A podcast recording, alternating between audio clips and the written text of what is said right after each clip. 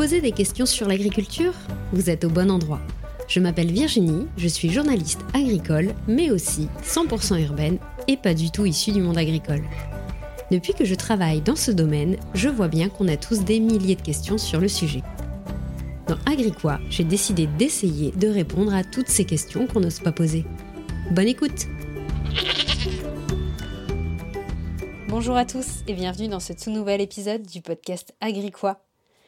Vu que c'est la période des fêtes, j'avais envie de vous parler de sujets atypiques et de vous faire voyager. Donc la semaine dernière, je vous ai parlé d'élevage d'insectes et cette semaine, j'avais envie de vous parler de l'alimentation dans l'espace. Dans la Station spatiale internationale, aujourd'hui, les astronautes se nourrissent en majorité de produits déshydratés ou de conserves et de quelques produits frais envoyés depuis la Terre, mais assez rarement. Mais vous le savez, la recherche spatiale, a quelques ambitions pour retourner sur la Lune et de voyager même jusqu'à la planète Mars. Sauf que bah, c'est loin, hein, et tu peux pas envoyer régulièrement de la nourriture. Il va bien falloir que les astronautes fassent pousser quelque chose directement là-bas. Alors qu'est-ce que les astronautes vont cultiver et comment? Et en quoi c'est intéressant pour nous sur Terre? C'est le sujet de l'épisode du jour. Comme je vous le disais en introduction, les astronautes partent avec de la nourriture déshydratée et des convois sont envoyés depuis la Terre jusqu'à la Station spatiale internationale une fois par mois à peu près. Dans le cas d'un voyage sur Mars, il ne pourrait y avoir un convoi de ravitaillement qu'une fois tous les 26 mois.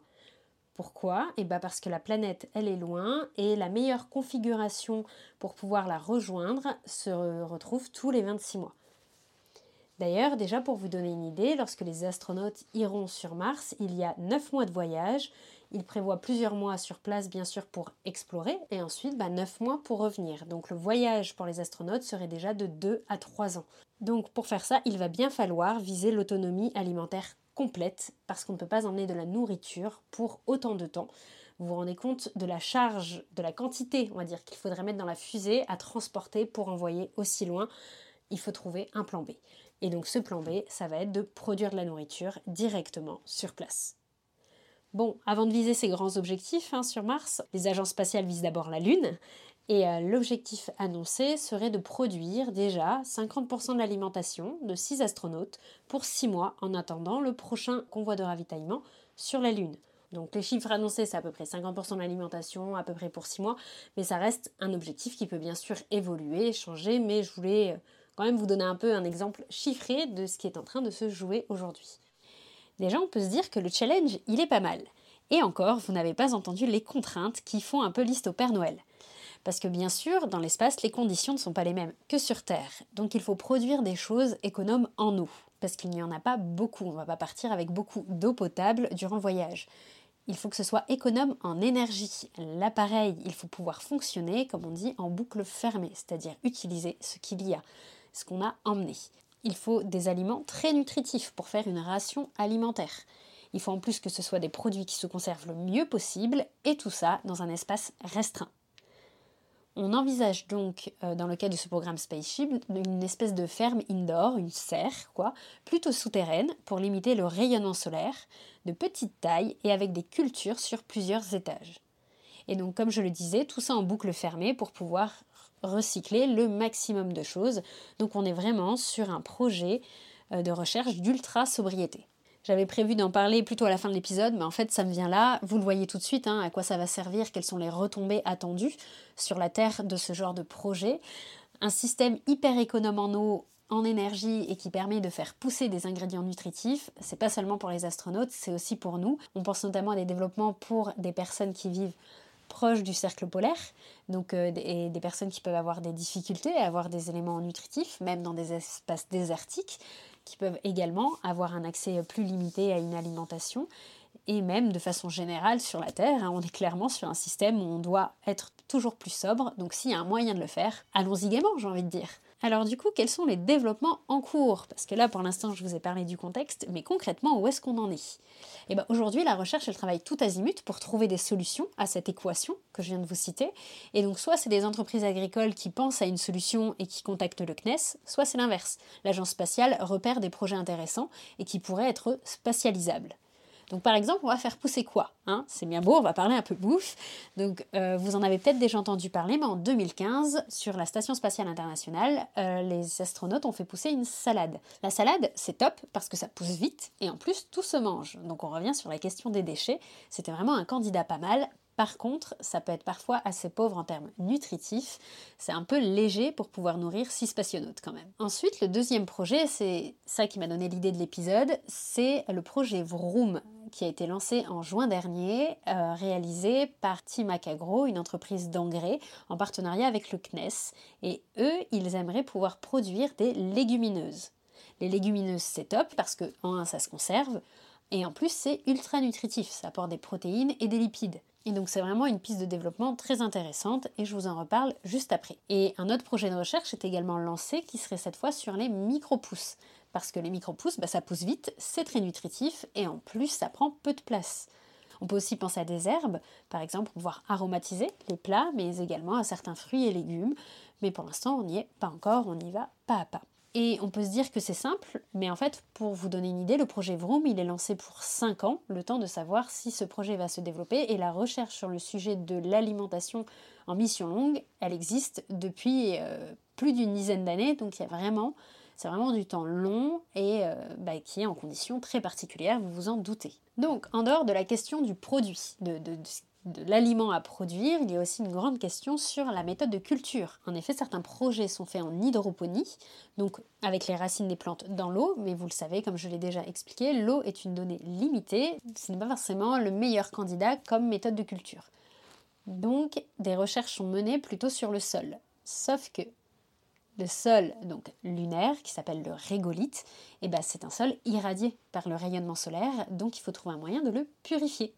Donc des recherches sont menées pour pouvoir le purifier grâce à des bactéries ou des champignons et qui du coup partiraient avec les astronautes dans un convoi pour pouvoir les utiliser sur place. Et donc justement ce régolithe, il est utilisé dans le projet Vroom avec les légumineuses dont je vous parlais Timacagro a imaginé un support qui serait une forme d'hélice, enfin une espèce de spirale comme l'ADN, pour gagner de la place réalisée avec de la terre de là-bas, donc avec du régolithe. Et ils vont également le mixer avec des matériaux biosourcés pour pouvoir construire cette hélice et pouvoir bah, le faire tenir dans cette structure, quoi, et pas seulement de la terre. Et ce travail de pouvoir construire une hélice, ils vont le faire à l'imprimante 3D qu'ils auront sur place pour pouvoir imprimer ce matériau. Et cette question euh, de, l'impression de matériaux euh, avec du régolithe dedans est centrale, pas seulement pour la question alimentaire, mais pour tout ce qu'il y aurait à produire pendant trois ans pour les astronautes. Alors du coup, quelle est l'utilité de cette spirale? Déjà, elle permet de gagner de la place, comme je le disais. Euh, ça permet aux racines en fait de s'enrouler dedans au lieu de s'étaler et donc d'occuper beaucoup moins de place. Pour vous donner une idée du chiffre, pour une hélice mesurant 10 cm de haut et 10 cm de large, ça pourrait contenir 1 mètre de racines. En plus, ça permettrait de faire couler l'eau dedans et le matériau est poreux et permettrait de pouvoir conserver l'eau dedans et de pouvoir aussi faire passer des éléments nutritifs et donc d'utiliser beaucoup moins d'eau que si c'était simplement les racines qui baignaient dans l'eau. Donc c'est aussi un système, une méthode de culture qui est super intéressante à étudier, à voir ce qu'il en sera à l'avenir. Donc si on resitue, les agences spatiales envisagent une serre pour cultiver une ration alimentaire pour les astronautes avec une méthode de culture la plus sobre possible et en produisant une alimentation la plus nutritive possible. Mais on le sait tous, il ne suffit pas de produire un aliment pour le manger, n'est-ce pas? Alors la recherche, elle se poursuit aussi pour savoir comment transformer cette nourriture. Et donc des chercheurs ont fabriqué un robot de cuisine. Je ne sais pas si vous vous rendez compte du truc. Et je ne sais pas non plus si vous en avez entendu parler, mais en septembre dernier, un astronaute danois a préparé une mousse au chocolat dans la Station spatiale internationale. Et c'était justement un premier test d'une des premières fonctions de ce robot de cuisine. Donc parfois, je vois passer des choses comme ça sur le spatial et ça me paraît un peu anecdotique, un peu fun. Et en fait, il faut se dire que c'est vraiment des étapes clés dans la recherche scientifique pour pouvoir avancer vers d'autres développements, euh, pour ajouter des fonctions par exemple à ce robot de cuisine, pour pouvoir le perfectionner, pour pouvoir faire pousser plus de choses et, et pouvoir euh, nourrir de la meilleure façon possible les astronautes qui sont sur Mars. Bref, il y a plein plein de questions liées à ces petites anecdotes qu'on voit parfois euh, popper dans l'actualité. Il y a aussi bien sûr des enjeux de luminosité, il y a des enjeux de la quantité d'énergie, donc minimum à utiliser pour éclairer les plans. Il y a aussi la question du compostage derrière, des, des plantes, des feuilles qu'on ne va pas pouvoir consommer. Il faut aussi penser aux questions de stockage. Il y a plein d'autres questions que je pourrais aborder dans cet épisode, mais je voulais vraiment déjà vous expliquer les enjeux qu'il y avait autour du type de nourriture à produire, la méthode de culture et enfin la transformation. Voilà, c'est déjà la fin de cet épisode. En conclusion, la recherche avance pour aider les astronautes à manger sur Mars, mais la production de nourriture, elle n'est pas encore faite. D'ailleurs, les échelles de temps annoncées, c'est à partir de 2035 sur la Lune et 2045 sur Mars. Et à voir si ça se tient, euh, parce que si le projet n'est pas fini, ils vont pas partir comme ça, vous vous en doutez bien.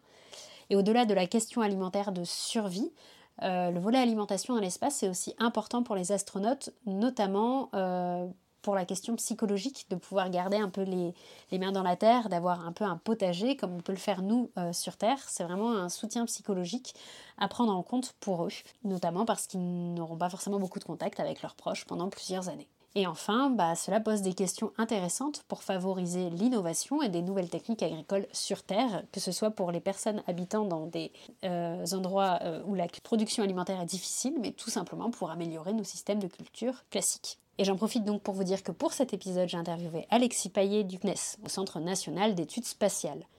Je le précise parce qu'en fait, je voulais vraiment comprendre les enjeux de cette recherche spatiale, notamment sur la question alimentaire, et je trouvais l'information difficilement accessible. Alors merci beaucoup à lui d'avoir répondu à mes questions. Et si vous avez d'autres questions, je vous ai mis plein de ressources en description. Voilà, on se retrouve la semaine prochaine, et je vous souhaite de belles fêtes de fin d'année. À bientôt